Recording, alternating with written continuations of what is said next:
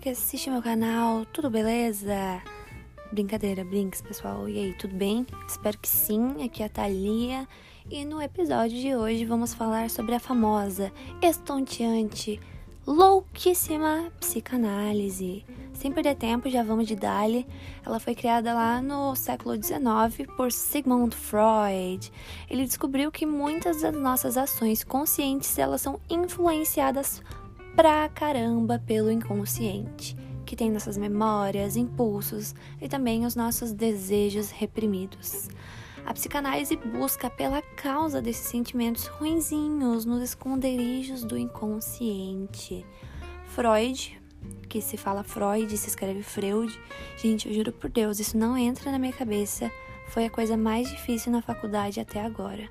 Mais difícil até que ver gente morta. Mas enfim.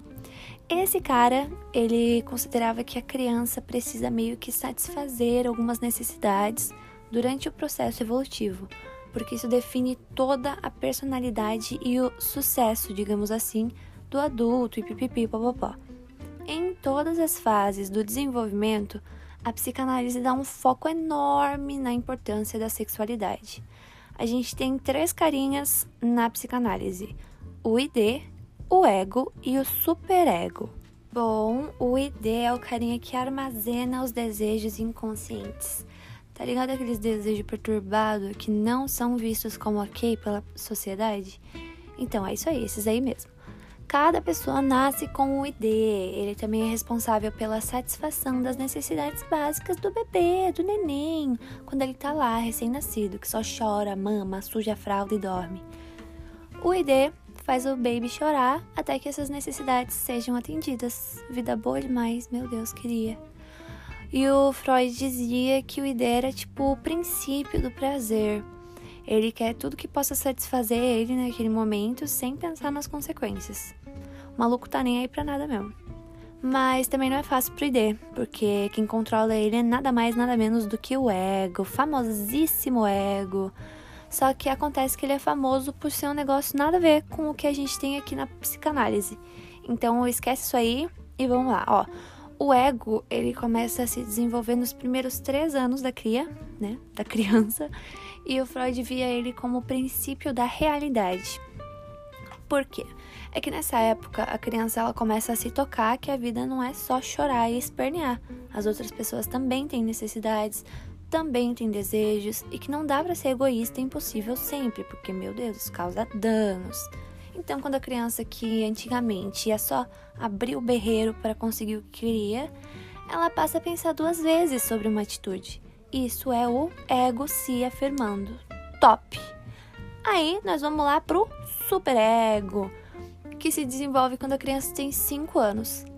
É a parte coxinha meio que assim, tá ligado?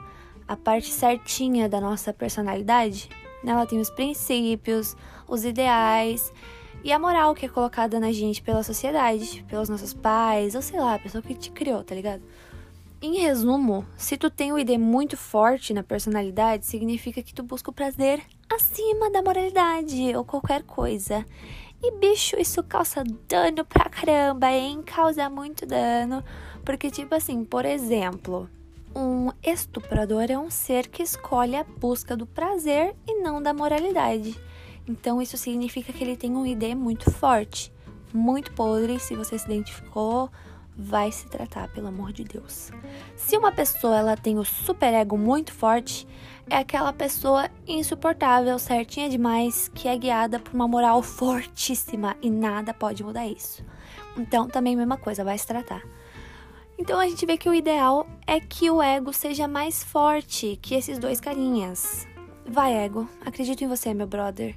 Se o ego ele é mais forte, existe equilíbrio, um símbolo de paz. Se você quer entender mais da concepção freudiana da psique humana, freudiana, freudiana, ai não sei, meu Deus. Eu recomendo que você procure sobre a metáfora do iceberg, é muito massa, procura lá com os níveis da, da consciência, pá, bem maneiro, recomendo. E falando das técnicas da psicanálise, o usuário ele é orientado a falar tudo que vem na mente, bem tranquilinho lá, deitadinho no divã, só brisando. E isso, mais o trabalho do analista, acaba resultando na compreensão das atitudes do cara. Então, por diversos profissionais, a psicanálise ela não é levada a sério, porque meio que não tem muita ciência comprovando as noias do Freud, né? Mas tem um negócio muito massa sobre Freud que eu gosto muito, é que tipo assim, ele teve seis filhos e a caçula, a Ana Freud, ela meio que seguiu a aspira do pai dela e ela dedicou grande parte da vida estudando o trabalho e trabalhando com a psicanálise infantil que ela desenvolveu bem. E vale a pena dar uma pesquisada sobre isso, então fica aí a dica. Bom, pessoal, é isso hoje. Logo menos estamos aí de novo. Se cuidem, beber água. E até a próxima. Beijoca, pessoal!